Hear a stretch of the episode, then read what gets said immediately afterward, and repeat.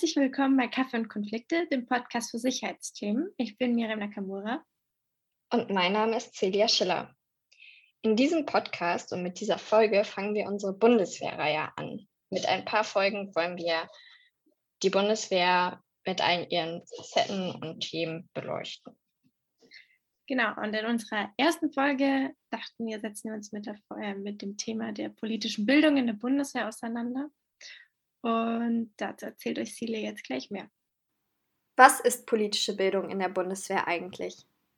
Die zentrale Dienstvorschrift ZDW A26221 über politische Bildung in der Bundeswehr besagt, politische Bildung in der Bundeswehr bezeichnet ein Gestaltungsfeld der inneren Führung, ein Ausbildungsprogramm, das alle im Sinne der Zielsetzung dieser Vorschrift durchgeführten Unterrichts- und Seminarveranstaltungen umfasst, eine Form des Informations- und Meinungsaustausches zwischen gleichberechtigten, wenn auch häufig unterschiedlich vorgebildeten und interessierten Staatsbürgerinnen und Staatsbürgern und das Ergebnis eines Bildungsprozesses, der Urteilsfähigkeit, Handlungsbereitschaft und Handlungskompetenz vermitteln oder entwickeln soll. Ja, wir wollen jetzt auch nicht länger warten, sondern gleich mal mit der Folge beginnen. Ja, wie gewohnt Nachrichtenübersicht, dann kommt das Interview dieses Mal mit Herrn Schmidtchen vom Haus Rissen und dann das Ende. Viel Spaß beim Zuhören.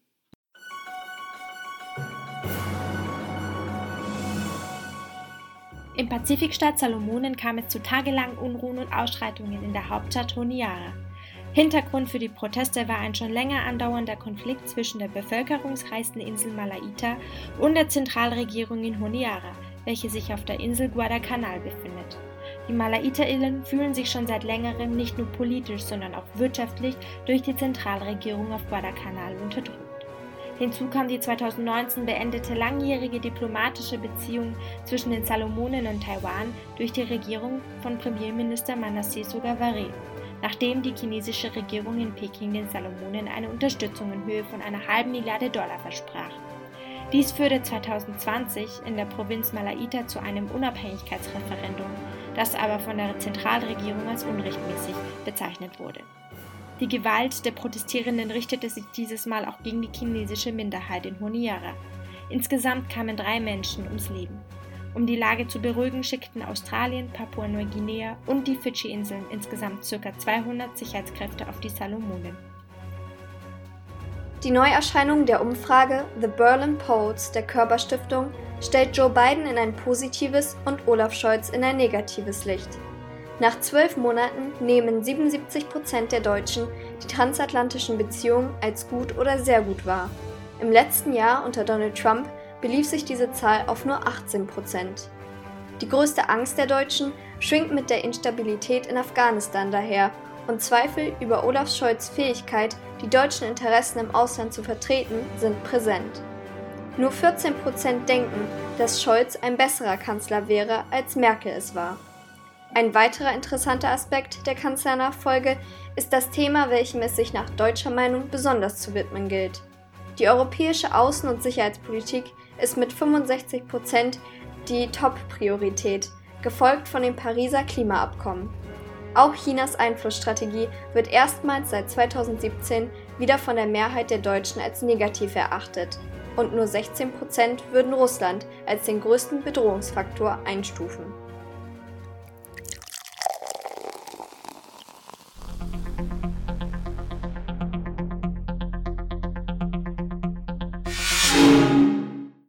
Dirk Schmidtchen ist Bereichsleiter für Sicherheitspolitik und stellvertretender Geschäftsführer im Haus Rissen, dem Institut für internationale Politik und Wirtschaft in Hamburg. Zuvor war er unter anderem Referent für Internationalisierung im Wissenschaftsministerium von Baden-Württemberg. Ja, herzlich willkommen, Herr Schmidtchen, und vielen Dank, dass Sie sich die Zeit nehmen, mit uns dieses Gespräch aufzuzeichnen. Ich würde gerne mit einer Frage starten, die uns und unsere Zuhörer vielleicht ein bisschen in ihr Berufsleben einführt. Und zwar, ähm, wie funktioniert politische Bildungsarbeit bei der Bundeswehr? Welche Inhalte zur Außen- und Sicherheitspolitik werden wie und wann vermittelt? Und gibt es hierfür eigentlich Vorschriften? Ja, also vielen Dank erstmal für die Einladung. Ähm, es ist ja auch ein spannendes äh, Thema. Äh, ja, das gibt es. Also es gibt äh, Vorschriften dafür. Und ähm, ich versuche mal kurz den Prozess zu schildern, wie das Ganze stattfindet. Ähm, denn politische Bildungsarbeit in der Bundeswehr ist schon eine Besonderheit. Die gibt es so nicht bei allen 30 NATO-Armeen, ähm, geschweige denn jenseits der NATO. Das äh, machen nicht alle Streitkräfte, vor allem machen sie es nicht verpflichtend. Also das heißt, politische Bildungsarbeit ist für viele Dienstgradgruppen auch nichts äh, so nach dem Motto, wenn man wenn noch ein bisschen Zeit übrig bleibt, kann man es mal machen, ähm, aber man kann es sich auch sparen, sondern es ist für viele verpflichtend. Ähm, das heißt auch, dass die Truppenkommandeure darauf zu achten haben, dass politische Bildung regelmäßig stattfindet. Also mindestens einmal im Jahr, äh, aber in der Regel auch häufiger. Und den Prozess können Sie sich so vorstellen, äh, in der Bundeswehr läuft nichts ohne Vorschriften und ohne Weisungen und ähm, beteiligt an diesem Prozess sind auf Seiten der Bundeswehr ähm, zum einen das Bundesministerium der Verteidigung und vor allem aber das Zentrum Innere Führung in Koblenz. Also die politische Bildungsarbeit gibt es in der Bundeswehr ja nun auch schon seit äh, Jahrzehnten und das Zentrum Innere Führung, also auch zurückgehend auf die Idee des Staatsbürgers in Uniform ähm, in, in, Koblenz, erarbeitet Materialien für die politische Bildungsarbeit. Und nun gibt es im Bundesministerium der Verteidigung einmal im Jahr immer eine Weisung, die an alle Einheiten rausgegeben wird und die mit dem Zentrum Innere Führung in Koblenz, aber auch mit der Bundeszentrale für politische Bildung erarbeitet wird. Also das heißt, beteiligt ist ja auch eine Nicht-Bundeswehrorganisation. Und diese sogenannte Weisung für die politische, historische, interkulturelle und ethische Bildung gibt es dann einmal pro Jahr. Die kommt in der Regel ja, so im August, September raus und beschreibt, ähm, rekurrierend auf noch verschiedene andere Dokumente der Bundeswehr, ähm, wie die politische Bildungsarbeit stattzufinden hat und welche Themen bevorzugt zu behandeln sind. Und was recht neu ist, das gibt es erst seit wenigen Jahren, ist, dass das ähm, Bundesministerium der Verteidigung in dieser Weisung Pflichtthemen und Wahlthemen vorschreibt. Bei den Pflichtthemen heißt es, ähm, dass alle Soldatinnen und Soldaten sich auch im darauffolgenden Kalenderjahr mit diesen Themen zu befassen haben.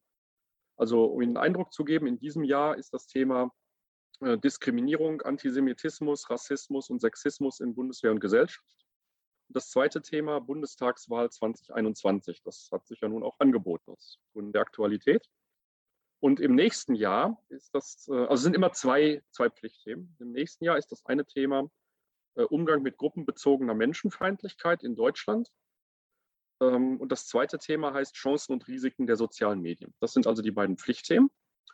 Ähm, das wird den Einheiten mitgeteilt, dass äh, die Soldatinnen und Soldaten sich im Rahmen der politischen Bildung damit zu befassen haben. Und dann gibt es noch ein paar Wahlthemen, ähm, die sind recht breit aufgestellt. Also im nächsten Jahr zum Beispiel ist ein Thema Religion in Deutschland, äh, ethische Herausforderungen im Alltag, äh, aber auch der Kalte Krieg. Das sind also Themen aus ganz, aus ganz verschiedenen äh, Feldern.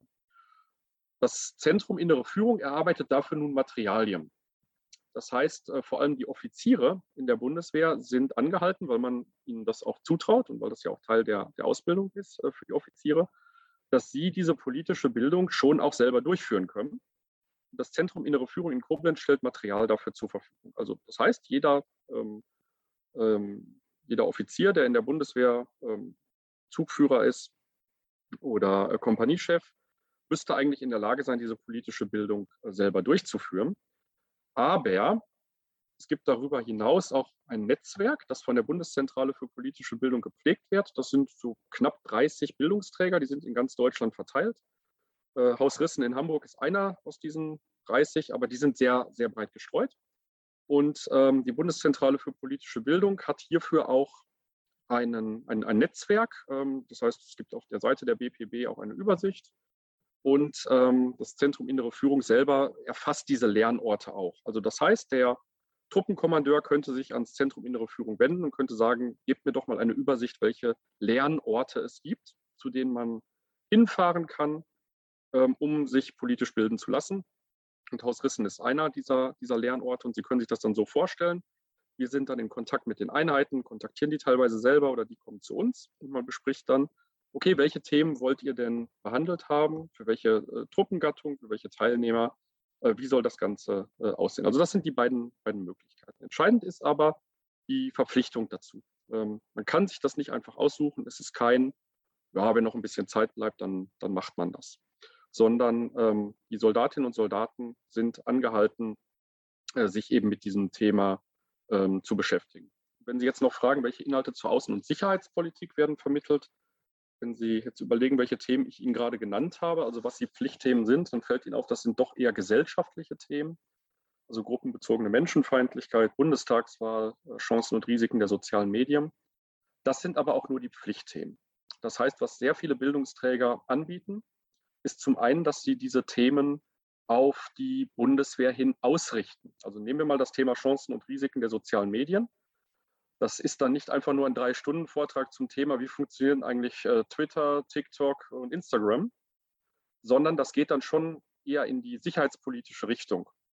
Also natürlich muss man irgendwann erstmal erklären, was sind überhaupt soziale Medien, welche gibt es und wo kommen die her.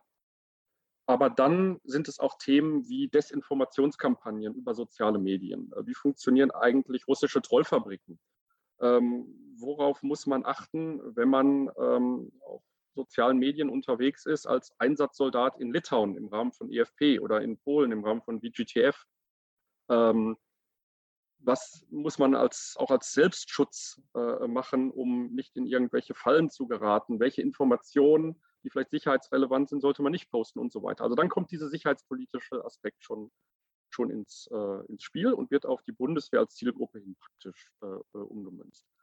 Das ist das eine. Das andere ist, ähm, natürlich bieten die Bildungsträger, also die sogenannten Lernorte, auch noch ganz andere Themen an. Also bei uns zum Beispiel wir bieten zu so ziemlich jedem Konflikt äh, auch Vorträge an. Sei es ähm, NATO-Ostflanke, Konflikte im Nahen und Mittleren Osten und äh, beschäftigen uns natürlich vor allem damit, wie es in den Einsatzorten der Bundeswehr aussieht. Also bis vor kurzem noch Afghanistan, aber wir machen auch sehr viel zu Mali, ähm, zu, zu Osteuropa. Und das kann man ja auch miteinander mischen. Sprich, wenn eine Einheit äh, sagt, wir nehmen uns jetzt mal drei Tage Zeit für politische Bildung, dann äh, werden vielleicht in eineinhalb Tagen die Pflichtthemen bearbeitet und in eineinhalb Tagen beschäftigt man sich nochmal mit dem, was für die jeweilige Einheit besonders äh, interessant ist. Also so können Sie sich das ungefähr vorstellen. Ja, genau. Sie haben jetzt schon einige Themen angesprochen. Also ein Thema, was immer wieder große mediale Aufmerksamkeit bekommt in der Bundeswehr oder in Verbindung mit der Bundeswehr ist Rechtsextremismus. Und nach dem Beutelsbacher Konsens aus dem Jahr 1976 haben Lehrende der politischen Bildung in der Bundeswehr die Aufgabe, Soldatinnen zu befähigen, sich für Menschenrechte und damit auch gegen Rassismus und Rechtsextremismus äh, einzusetzen. Ähm, somit haben Sie persönlich auch einen Einblick in die Lage des Rechtsextremismus ja bekommen. Wie würden Sie das Auftreten von Rechtsextremismus in der Bundeswehr beschreiben und ist die Bundeswehr anfälliger für diese Form von Einstellung? Ähm, ja, also das Thema bekommt ja sehr viel mediale Aufmerksamkeit, einfach aufgrund aktueller Fälle. Also denken Sie mal ans Kommando Spezialkräfte. Ähm, jetzt im Moment ist das Wachbataillon im äh, Fokus, weil es dort Verdachtsfälle gibt. Das ist ja alles ähm, auch aus den Medien heraus bekannt. Ähm, ich fange mal mit der Frage hinten an. Also wenn Sie sich mal rechte Wehrsportgruppen anschauen, die da irgendwie bewaffnet im Wald äh, campen und sich auf den Umsturz vorbereiten, das sind Gruppen, die natürlich Werte haben wie Kameradschaft, Gemeinschaftsgefühl, auch, ich nenne es mal so ein bisschen diese Lagerfeuerromantik äh, irgendwo im Wald. Äh, am besten noch im Regen bei Temperaturen knapp über Null. Und ähm, es zieht natürlich Menschen an, die sowas auch ganz spannend. Und sie haben in der Bundeswehr natürlich ähnliche Werte. Also es gehen natürlich auch viele Menschen zur Bundeswehr, gerade weil sie dieses starke Gemeinschaftsgefühl äh, gut dieses Kameradschaftsgefühl, oder weil sie auch wirklich gerne mal im Wald bei Temperaturen äh, knapp über Null am Lagerfeuer sitzen. Das gehört äh, nun mal auch dazu. Insofern würde ich sagen, ähm, weil die Falschen die richtigen Werte haben, heißt das ja nicht, dass die Richtigen dadurch die falschen Werte haben. Ähm, aber Sie merken natürlich, und da ist die Bundeswehr nicht alleine, das finden Sie auch bei der Feuerwehr, das finden Sie bei der Polizei, dass diese, ähm, dass diese Gefühle, die Menschen, die zur Bundeswehr, zur Polizei, zur Feuerwehr gehen, die äh, damit einhergehenden Werte, also Kameradschaft, Gemeinschaftsgefühl, die finden Sie natürlich auch relativ stark in, äh, in rechten Gruppierungen. Also insofern hat die Bundeswehr natürlich das Problem, dass sie attraktiv für die Falschen ist, die sie gar nicht haben. Und ähm, da gibt es zwei Möglichkeiten der Prävention. Äh, das eine ist, ich nenne es mal den, den harten Faktor, das ist der militärische Abschirmdienst, der die Leute überprüft. Ähm, das andere ist aber die politische Bildung. Also nichts ist besser, als die Menschen zu bilden, um Präventionsarbeit zu betreiben. Und das Bundesministerium der Verteidigung, das merkt man ja daran, was hier eines der beiden Pflichtthemen ist, jetzt über zwei Jahre hinweg, reagiert ja auch darauf. Also das Problem ist ähm, erkannt und die Präventionsarbeit über die politische Bildung wird äh, geleistet. Und ähm, Das Problem wird damit äh, aktiv angegangen. Also insofern ist die Bundeswehr natürlich, wenn Sie mal daran denken, es sind 185.000 Menschen, das ist wie eine große Firma, ähm, irgendwo auch ein, ein, ein, Spiegelbild der Gesellschaft. Deswegen haben Sie natürlich rechtsextreme Fälle äh, in der Bundeswehr. Die werden Sie aber auch in jeder Organisation mit 185.000 Mitarbeitern haben. Aber wie gesagt, natürlich ist die Bundeswehr aufgrund, äh, aufgrund dieser Teilung äh, der Werte mit entsprechend rechten Gruppen für so etwas äh, sicherlich etwas äh, anfälliger. Aber ich würde auch sagen, die Bundeswehr hat das Problem mittlerweile ziemlich gut erkannt, geht es aggressiv an, ähm, stellt sich dem Ganzen auch medial und über diese beiden Faktoren, also über Überwachung, Überprüfung durch den MAD als auch politische Bildungsarbeit, versucht man dem äh, restriktiv ent, äh, entgegenzuwirken. Zum Abschluss würden wir Sie gerne nochmal fragen, was denn aus Ihrer Sicht die derzeitigen Vor- und Nachteile der gegenwärtigen Durchführung politischer Bildungsarbeit sind. Also ein Vorteil ist sicher, dass es das Ganze erstmal gibt und vor allem auch, dass es verpflichtend ist. Denn ähm, ich bin ja nun sehr viel in Kontakt mit Kommandeuren der Bundeswehr und sie stellen bei denen immer eines fest, die sind unterbesetzt und die haben eigentlich keine Zeit. Unterbesetzt sind sie auch wirklich, denn sehr viele Dienstposten sind nicht besetzt. Das führt dann dazu, dass wenn die politische Bildung nicht verpflichtend wäre, ich vermute, dass viele Einheiten das gar nicht mehr machen würden. Denn es ist schon ein Rausziehen. Ähm, also Sie müssen sich das vorstellen, die Einheit ist vielleicht in der Einsatzvorbereitung, in der Einsatznachbereitung, äh, vielleicht auch in der Amtshilfe, Stichwort Corona, Stichwort äh, Flughilfe. Und dann soll man auf einmal, bumm, drei Tage politische Bildung machen. Also so einfach mal rausgezogen werden wie so ein Break ich bin mir sicher, dass wenn das Ganze nicht verpflichtend wäre, dass viele sagen würden, okay, wir haben so viele Aufgaben, das lassen wir als erstes hinten runterfallen, weil wir dafür keine Zeit haben. Also das sehe ich als großen äh, Vorteil, übrigens auch für die Soldatinnen und Soldaten selber. Ähm, meiner Erfahrung nach finden das viele sehr gut, wenn sie mal aus diesem Alltag rausgerissen werden. Deswegen gehen auch viele gerne zu diesen Lernorten, einfach um mal aus der Kaserne rauszukommen. Also um mal nach Hamburg oder nach Nürnberg oder nach Berlin oder wo auch immer hinzufahren und mal drei Tage lang auch in diesem Gruppengefühl sich mit etwas ganz anderem zu beschäftigen. Das ist ein großer Vorteil.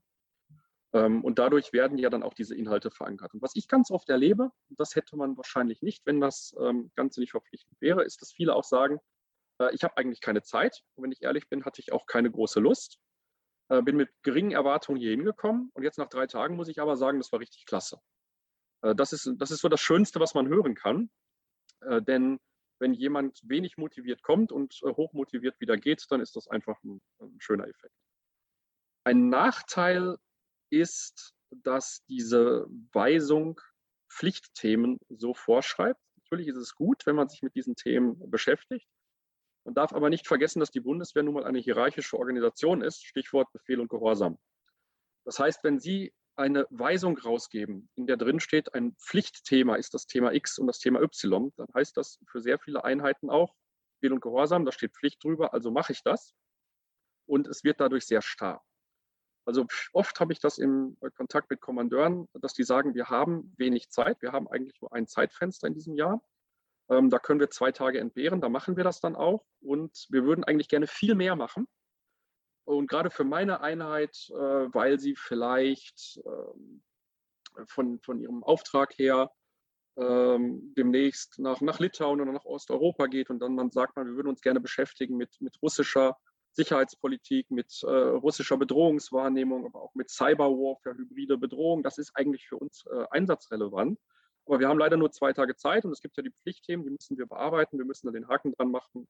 Also beschäftigen wir uns damit obwohl man eigentlich gerne die Zeit für was anderes nutzen würde. Ähm, und das ist in einer Organisation mit Befehl und Gehorsam äh, sicherlich manchmal ein Nachteil, dass es dazu führt, äh, dass die wenige Zeit, die dann doch im Kalenderjahr dazu, dafür äh, zur Verfügung steht, dann sehr stark für die Pflichtthemen genutzt wird und ich oft im Kontakt höre, gerade wenn man Einheiten versucht, etwas individuell zu stricken, dass das dann heißt, das ist ja alles ganz schön, wir haben aber leider nicht so viel Zeit, daher beschäftigen wir uns dann doch bitte am Dienstag mit Pflichtthema 1 und am Mittwoch mit Pflichtthema 2 und dann fahren wir auch schon wieder zurück.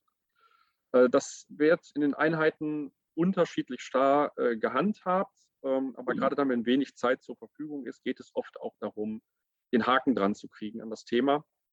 Ähm, und äh, das Wort Pflichtthema im Zusammenhang mit einer hierarchischen Organisation ist vielleicht nicht immer die beste Lösung. Ja, vielen Dank für das äh, Gespräch und auch den Einblick in politische Bildungsarbeit bei der Bundeswehr.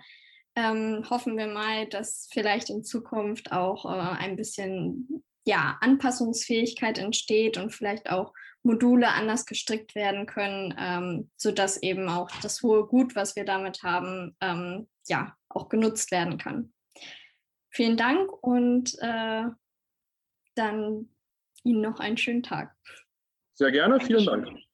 Danke, tschüss. Eine gute Nachricht für alle Kaffeeliebhaberinnen. Eine Langzeitstudie, die im PLOS Medicine Magazine veröffentlicht wurde, hat Hinweise darauf gegeben, dass ein mäßiger Kaffeekonsum das Risiko für einen Schlaganfall und eine Demenz verringert. Innerhalb von 14 Jahren wurden mehr als 360.000 Menschen aus Großbritannien zwischen 50 und 74 Jahren regelmäßig zu ihrem Kaffeekonsum befragt. Das Ergebnis zeigt, dass Menschen, die zwei bis drei Tassen pro Tag Kaffee tranken, das geringste Risiko für eine Demenzerkrankung oder einen Schlaganfall aufwiesen. Also eher einen mäßigeren und kontrollierteren Konsum. Für alle, die sich jetzt denken, ja toll, ich mag ja nicht mehr Kaffee, gibt es auch eine gute Nachricht. Der regelmäßige Verzehr von Schwarz- und oder Grüntee hat ebenfalls Hinweise für ein geringeres Risiko gezeigt. Dabei darf man auch gerne mal vier bis sechs Tassen Tee am Tag trinken. Allerdings weisen die Autorinnen darauf hin, dass man die Studienergebnisse nicht ganz verallgemeinern könne, da die Probandinnen alle relativ gesund waren und insgesamt relativ wenig Menschen einen Schlaganfall oder eine Demenz entwickeln. Nichtsdestotrotz können wir aber nun unseren Kaffeekonsum nicht mehr nur hauptsächlich zum Wachmachen trinken, sondern auch mit gutem Gewissen für unsere Gesundheit etwas getan zu haben am Morgen. Ja, und somit sind wir auch schon wieder am Ende unserer vierten Folge angelangt und gleichzeitig der ersten Folge der Bundeswehrreihe. Ja, bei Fragen, Anregungen, Kritik oder sonstiges könnt ihr euch jederzeit über E-Mail an uns wenden. Seht ihr in den Show Notes genauso dort verlinkt die Social Media Kanäle, wo wir auch jederzeit erreichbar sind. Wir bedanken uns fürs Zuhören und sagen bis zum nächsten Mal. Tschüss. Tschüss.